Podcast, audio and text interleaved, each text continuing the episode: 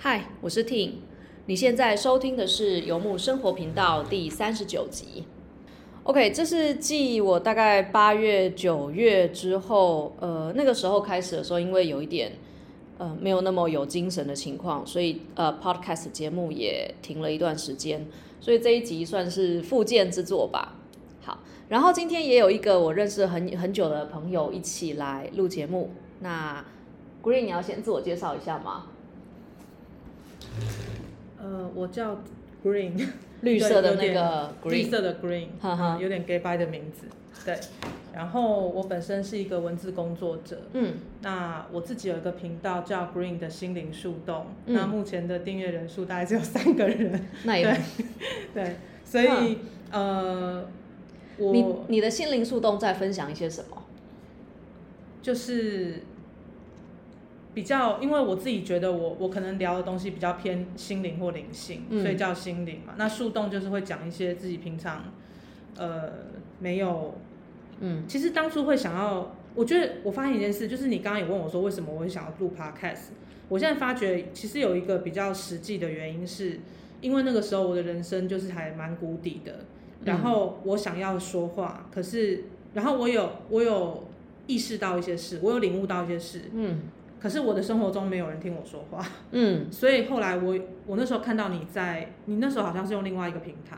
嗯，叫什么，呃。就反正我就是用，我就跟你一样用那个平台。你是说那个 podcast 节目的平台吗？之前，然啊，后就是有人会加入，那个直播直播的那个软体，对对对对对。叫 Wave 吧？对，对对对，然后我就 copy 你，我就也去加申请一个账号这样，嗯嗯。对，然后就呃每天大概会有两三个人进来，然后、而且他们回应我的话都不是我，就是跟我讲的话其实是没有任何关联的，对，然后反正就是后来就是，但是对我来讲也是一个出口，就是让我去表达我那时候心里面的呃的的一些发现吧，嗯，对，嗯嗯，OK，嗯。所以心灵树洞其实某一种程度上来讲是你自己的心灵树洞。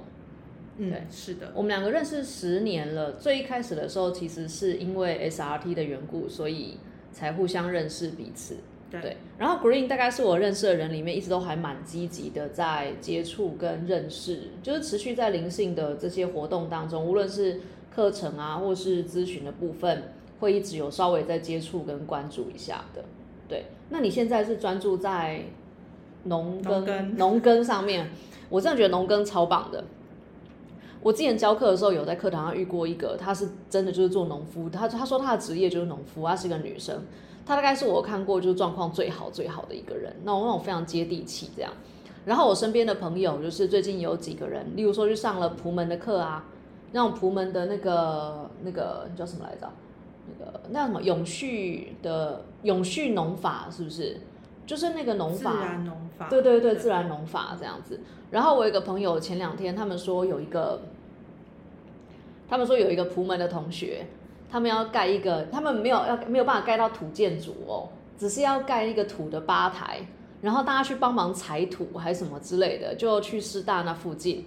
他们说开一个咖啡馆，然后那个吧台想要用那个蒲门的方式做，他们就找一个蒲门老师来帮忙，然后指导。他们说四个人在那边踩那个土，用脚在那边踩，踩土踩半个小时哦，踩出来的三桶三大桶的土，只够做三公分高的吧台。然后这几天因为天气没有很好嘛，他们就说趁晴朗天气的时候赶快去帮忙做，这样子。对，不过我身边真的就是接触农耕，然后想要去买农地，然后生活的人真的越来越多。对，所以某一种程度说起来，农耕可能跟就是灵性这件事情，大概是一个大地之母的路线嘛。对，呃，怎么说呢？但我要先讲一下，就是我在农耕也是新手啦，就是没有到很了解，所以有讲错的地方，哎、不要介意。嗯但是呃，我自己觉得就是像你说真的做很久的那种农夫，嗯呃，或者是他没有在他没有在接触灵性这一块的农夫，他其实对那一块是有一点呃，要说鄙夷吗？还是什么？嗯像我之之前认识了几个呃自然农法的农夫，嗯然后他们他们一听到我讲阿纳斯塔夏，他们就说、就很想干掉的感觉，对，哦就觉得荒谬、荒谬、很扯这样子，对。然后呃，然后我我自己觉得就是，其实接触农耕以后，我发现他对于嗯人的状态是真的有办法调整它会让你比较接地气，嗯。然后它会让你整个浸浸淫在大自然里。嗯。可是它也有一些问题，就是我自己有发现，就是我当时就是在台北的时候，嗯。我觉得自己活得很像一个饲料鸡，嗯。就是我每天进来，不管是到我在我家或是去上班，嗯。我都是进到一个布景里。嗯然后别人都把布景设好了，我就是进去，然后做做做事情，然后呢，中午叫个外送吃吃，像饲料鸡一样。嗯但是我觉得进到了到乡下生活，其实就很像是野变成是野放的。嗯但是就说一方面你你会觉得你比较真实在活着，嗯，可是另外一方面你也会觉得，呃，第一个是说看着无垠的天空，然后你身旁如果没有人的话，那个孤独感是更强烈的。对因为你面对是一个很广大的东西，你不是被嗯塞进一个盒子里。对塞进一个孤盒子里的时候，你有时候会忘记你是很孤独的。可是，这句话真的很好。塞进盒子里的时候，你有时候会忘记自己是很孤独的。对，会有一种模糊的感觉，但你没有办法很明确的知道那是孤独。嗯然后，除了那种孤独感之外，再来就是它其实就像我之前嗯听人家说野放的鸡鸭，它会遇到很多天敌，嗯，就会遇到很多危险，是你要自己去处理的。对，那种那种感觉，就是它不不见得会很舒服。嗯，对，没错没错。嗯嗯。你在就是野放的过被野放的过程当中有这种感觉吗？呃，对，遇到天敌我还不算被野放，对、嗯我只是说稍微离开台北这个比较像是很人工的环境。嗯。那首先就是遇到就是会，呃，不管是你在种田的过程，或者是你居住在乡下的过程，有时候可能隔壁的人，比如说挡你的水，你种嗯。水稻，嗯。他把水挡住，你那边没有水进去了，有嗯时候会发生纠纷。嗯。就是那种冲突就会很跟台北这种就是啊，我有事找管委会处理啊，谁谁谁，就是有一些嗯。缓冲的不太一样。对，那边很多短兵相接，然后非常鲜活这样。对对对对对，哇，就是就是我后来发现，在乡下生活过的人，哎，我一定要讲，就是我我不确定我的看法对不对啦，欢迎指正。就是嗯。我发现，在乡下生活的人，他们的个性会比较嗯有血性吗？就是嗯。比较敢冲突，嗯，对比较不害怕冲突这样。对对对，是目前为止的观察啦。嗯嗯嗯，我觉得如果以饲料鸡跟就是，那你现在虽然不到放山鸡，至少是防土鸡了啦。对，就是我觉得你这样讲的其实蛮有趣的，因为在都市里面生活久了、啊，你你看人家不是说什么那个饲料鸡的嘴都要剪掉，免得他们灼伤彼此。对，因为你一边讲的时候，我其实一边也有想到说，我有个朋友他最近移居到美国去，然后他说他就有留的现照片给我看，他就说他们那个家里面的木头柜子啊、地板啊，全部都他先生自己定的。我本来我惊讶，我想说天哪，这什么？就是斜杠技能啊，连地板都自己铺，实在太厉害。然后他很平淡的说，没有，这边每每个人都会。他说这个地方就是什么事情都要自己来，然后你找什么人力的服务都，第一个就是很贵，第二个就是很慢。叫不来。对对对，然后那种远离都市，他就说天哪，这跟我以前都市女的这个生活真的是差太多了。对，然后说真的，因为我自己活动的范围也都在台北嘛，结果有一次，anyway，我前两天去那个平西玩的时候，反正我就个人在那边迷迷航，你知道吗？所以我就想说，我来叫个计程车好了，叫个 Uber 好了。好了，我真的太天真了。那边根本没有 Uber 这种东西，就是打开 Uber 的那个 app 是没有车的。然后我连打那个五五六八八派车，他们都说派谁没有车愿意去那边接你们。对，只有那个两个小时之后，一般的那个区间车可以坐一下，那就只要等两个小时这样子。对，那时候离开的时候也才会有一种，哇，就是 就是饲料机被放到野外，对对对对对，怎那一刻危险呢、那一刻，对于那种就是天哪，我真的是以前住在一个很很很方便的那个鸟笼里面的感觉，很强烈。对，但是我觉得这种感觉可能真的是台北人会比较有，嗯。真的像如果有有人在听，他是住在台北以外的地方，尤其是比较乡下的，嗯。乡下并不是贬义词哦，嗯，就对是对对我觉得是很好的一个，个地方，就是、呃，我觉得他们对于就是很多事情从小就会，包括煮饭啊，嗯然后包括可能到几岁之后就开始每天在开车或是骑车什么，对。我觉得他们好像都比较习惯。对，没错，对，虽然他们可能不见得呃，嗯像我自己，因为我最近在开车嘛，嗯最近才开始在开车，嗯。然后我有发现，就是其实像我住的乡下那个地方，他们其实大部分人都会开车，可是他们嗯开的技术呢，就比较对，在台北人眼中可能会觉得比较没有那么的没有那么精致跟没有那么精精准，对，嗯。因为他们的路就是比较大条，对。然后呢到处都有停车场，哦不用在那两台之间停一台，哦，OK，所以其实他们就会比较也比较开车也比较大啦啦，嗯但是胆子也比较大，对对，对就是那边是一个比较适合练开车的环境。嗯对，嗯就你可能不见得开车技术会磨得很精，但是至少你会敢开，对，你可以天天开。哇哦！我上一次就是住在这种比较自在的乡，却也比较需要自己具备各式各样资源的乡下地方，大概就是念大学跟研究所的时候住民雄。对你这样一讲，我就想起来，就是那时候真的没有车跟没有脚一样、哎，出门就是要骑车，你没有没有大众交通工具。不过二十年前，其实天哪，这今天新闻是不是大家都在讲二十年前的电话号码？二十年前，不知道没有你你还没 follow 到吗？就是我有 follow 大 S 嫁嫁给具俊晔。对对啊，他因为具俊晔就是 大 S 二十年电话没改啊，然后具俊晔那时候看到，根据新闻讲啦，具俊晔说看到他离婚，就找出来那个二十年前电话号码打过去，居然大 S 还在用这个号码。同一个新闻就对了。对对对对对，今天大家都在讲那个二十年的号码这件事情。OK，对，好啦，这关键字只是二十年，就是我觉得二十年前的台北也没有像现在有这么多的大众交通工具的资源，所以那时候刚从民雄回到台北的时候也，也就觉得落差没有那么大。但我上礼拜就是在那个台北跟平西中间，我就感受到强大的落差。嗯，好，就一路岔出去聊了很多农耕这样子。对对。其实我们刚才本来好像是在聊那个 Red Table，对不对？对对对，Red Table 的事情，但这个对会前面又聊到说，因为你之前想要来约我录 Podcast，是因为觉得在做个案，做 SRT 个案谈话过程有很多收获对。然后我觉得你之前建议的那个点子真的很酷，因为你说想要直接来录一节 SRT 的实况录音这样子。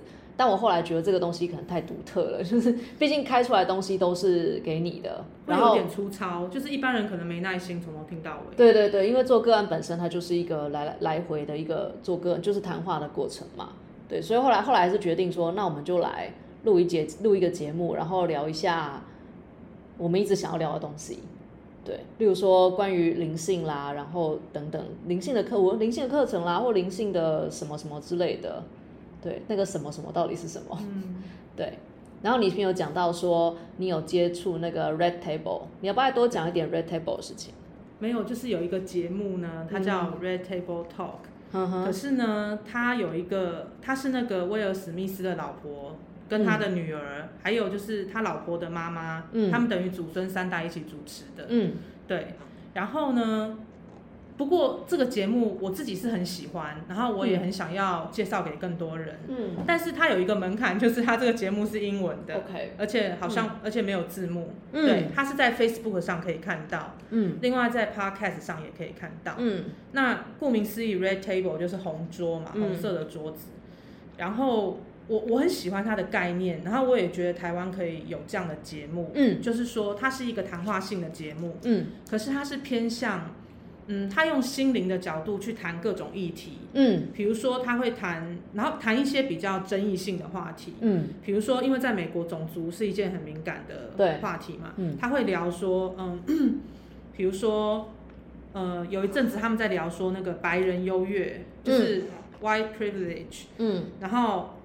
然后还有有些人根本有些人身为白人，他不觉得我们白人有什么优越啊。嗯。我觉得你们黑人讲话也很大声啊。嗯，就是他会把这几个人都叫上桌子，然后大家来谈。哇靠，超酷了，对，可是不是针锋相对的那种，是大家比如说你也完整表达，我也完整表达我自己的想法，嗯。但是我们不会攻击彼此。嗯。然后基本上，然后因为就 Jada，Jada 就是威尔史密斯的老婆，她本身也是演员嘛，嗯。她表达能力非常好，就是你看那个节目的时候，你不会觉得很干，嗯你会觉得说就是一个很有娱乐性的，很有娱乐性，但是他又很有，又真的有在聊一些让人深思的话题。嗯嗯啊，除了种族之外，还有聊说，比如说，呃，养呃，比如说一个白人的父母，他去领养一个黑人小孩，那这对于他小孩会有什么影响？或者是在其他黑人眼中会怎么去看待他们？嗯对，那或者说这个白人他是不是其实他是有一点呃，怎么讲？嗯沽名钓誉吗？他嗯想要让别人觉得他是一个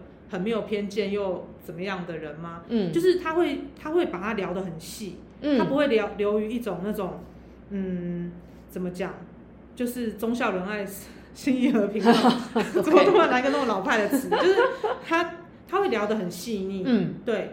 然后，但是呢，基本上主持人不会 push，就是不会让来宾觉得说很紧张或被逼迫。对。然后之前有一集我觉得蛮有趣的，是呃有一集是之前美国有一个案例，就是呃有一些明星富豪跟明星父母他们会花钱给。大学，然后让买买他们小孩子的学位，让他们小孩子能够申请入学。对，之前有这样的丑闻。嗯，然后他就直接请了其中一个当事人的那个小孩来上节目。哇！因为他的妈妈现在在监牢里，因为这件事被关在监牢里，他就把他找来，然后请他聊一聊他的心路历程。嗯，对。然后他就是他不是那种狗血，或者是一直想要挖爆点的那种。嗯，基本上他就是让对方完整表达，然后。Jada 就会一副很就是很大地之母、很慈悲的，就看着那个人，然后就带着爱与理解的眼神，然后在那一直点头，这样，嗯，Yeah right，就怎么办？就是让对方就是很觉得很安全，这个地方是他可以畅所欲言的。嗯，然后之前还有聊到一集是聊死藤水的，嗯嗯，然后他是那个。他就找说有用死藤水的人，然后用了好几年的，跟用了可能次数刚刚来多。没多久的，然后跟有兴趣想要接触的，嗯，就是这些比较禁忌的话题。对，威尔史密斯在他的自传里好像有聊过，他有使用过死藤水的经验嘛？对对对对对对，他有用好几次。对，死藤水我们之前有录过两集节目。怎样？哎，在聊那个南美的事情，这样子，不知道有没有聊到死藤水的事情。嗯，对对对，这个还没有去。对，我想，对不起，我再插一句哦，他还有一集是我觉得蛮特别，之前有被报道，被台湾媒体报道，就是之前他老婆就是有被报道说他们在婚内的时候他有出轨。嗯，对，然后他后来威尔史密斯就找他老婆，他们两个坐下面对面的谈当年他老婆出轨的事情。嗯，对。然后你会感觉到他们从头到尾都尽量想要诚实的表达这件事。嗯，当然你也知道他早就知道了啦，他们两个早就已经对这件事已经有共识了。嗯，但是你会觉得那是一个很好的示范。嗯，就是两个人很诚实的再去面对婚姻当中一些可能不是那么，呃，别人眼中的一个。理想的婚姻的一个状态，每个人的心路历程，嗯，所以真实其实是蛮重，在这个节目当中蛮重要的一个对。元素，这样。所以我之前就很推荐你可以往这个方向发展，往 Red Table Talk 方向，就是真实的来就是谈话这样子，谈一些比较敏感的意题，谈一些比较敏感的意题，然后是比较细腻的，嗯，嗯，哎，好哦，可以朝这个方向来试试看。还有就是，嗯，我记得有一集他是在讲说，那个之前阿汤哥汤姆克鲁斯不是有参加三三达基，对，然后里面后来有一个女星，她是从三达基中算是脱离三达基教，嗯，然后她就写了一本自传，嗯，然后里面就讲了很多三达基的内幕啊，还有就是汤姆克鲁斯的那个。一些比较私密的事情，嗯，对，然后那时候 Jada 又把他请来上节目，哇，对，我觉得 Jada 还蛮猛，对，然后他还有请那个威尔史密斯的前妻来上节目，嗯，然后他们就有聊到说，哦，当初我到底是不是小三，然后其实我不是，或是我是这样子，嗯，对，就是他这个方向我觉得很棒，嗯，对，然后他会让对方，包括他们之间的复杂关系，就是他前妻跟就威尔史密斯跟他前妻已经有一个小孩，嗯，所以 Jada 也要去处理说他跟这个。继子，对，他要怎么去对待他？嗯，对，所以就是这些东西其实是，其实是台湾人也会遇到，可是我们不会很细腻的去研究这些事情。我觉得华人可能相对来说，大家都怕冲突吧，然后就会用一种和稀泥的方式混过去。对。哎，这节目很有趣哎，就是今天录完之后，对我一定要去把它找来，就是把每一集都听一下，这样。只是我不知道台湾人的，因为我觉得老美的表达方式，毕竟他们真的是很善于表达，对对，他们会让整个节目感觉就是很很很 juicy，嗯。可是台湾人就不，我觉得表达这件事情啊，就是要双方都有那个意愿，而且有那个能力，然后才有办法。像我自己有时候。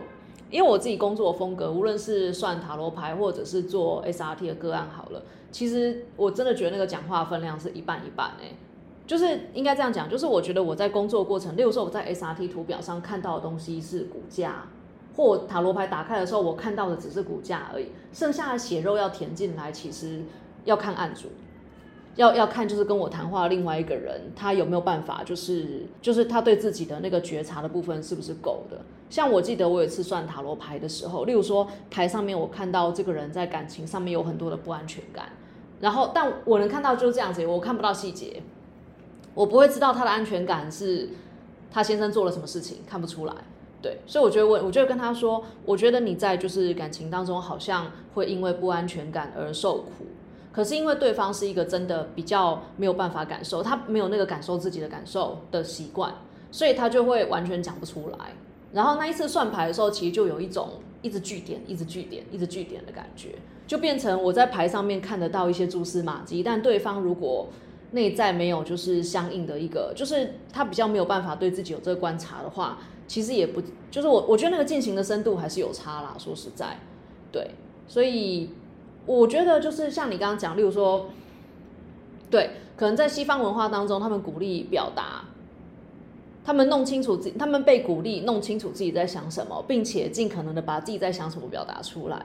但我觉得在汉文化，就是台湾还有就是中国，那中国又更严重许多，就是我们其实比较被期待成为一个顺从或服从的人。可是其实我觉得中国人的表达能力很好哎，那那是那难道是文革之后就是 也不表达活不下来这样？我觉得我后来发现，就是你知道实境秀这件事，有那种真人实境秀，对，我觉得它比较适合在那种就是呃比较善于表达，还有就是嗯呃个性中有某一种戏剧性的民族里面才有办法成立，比如说。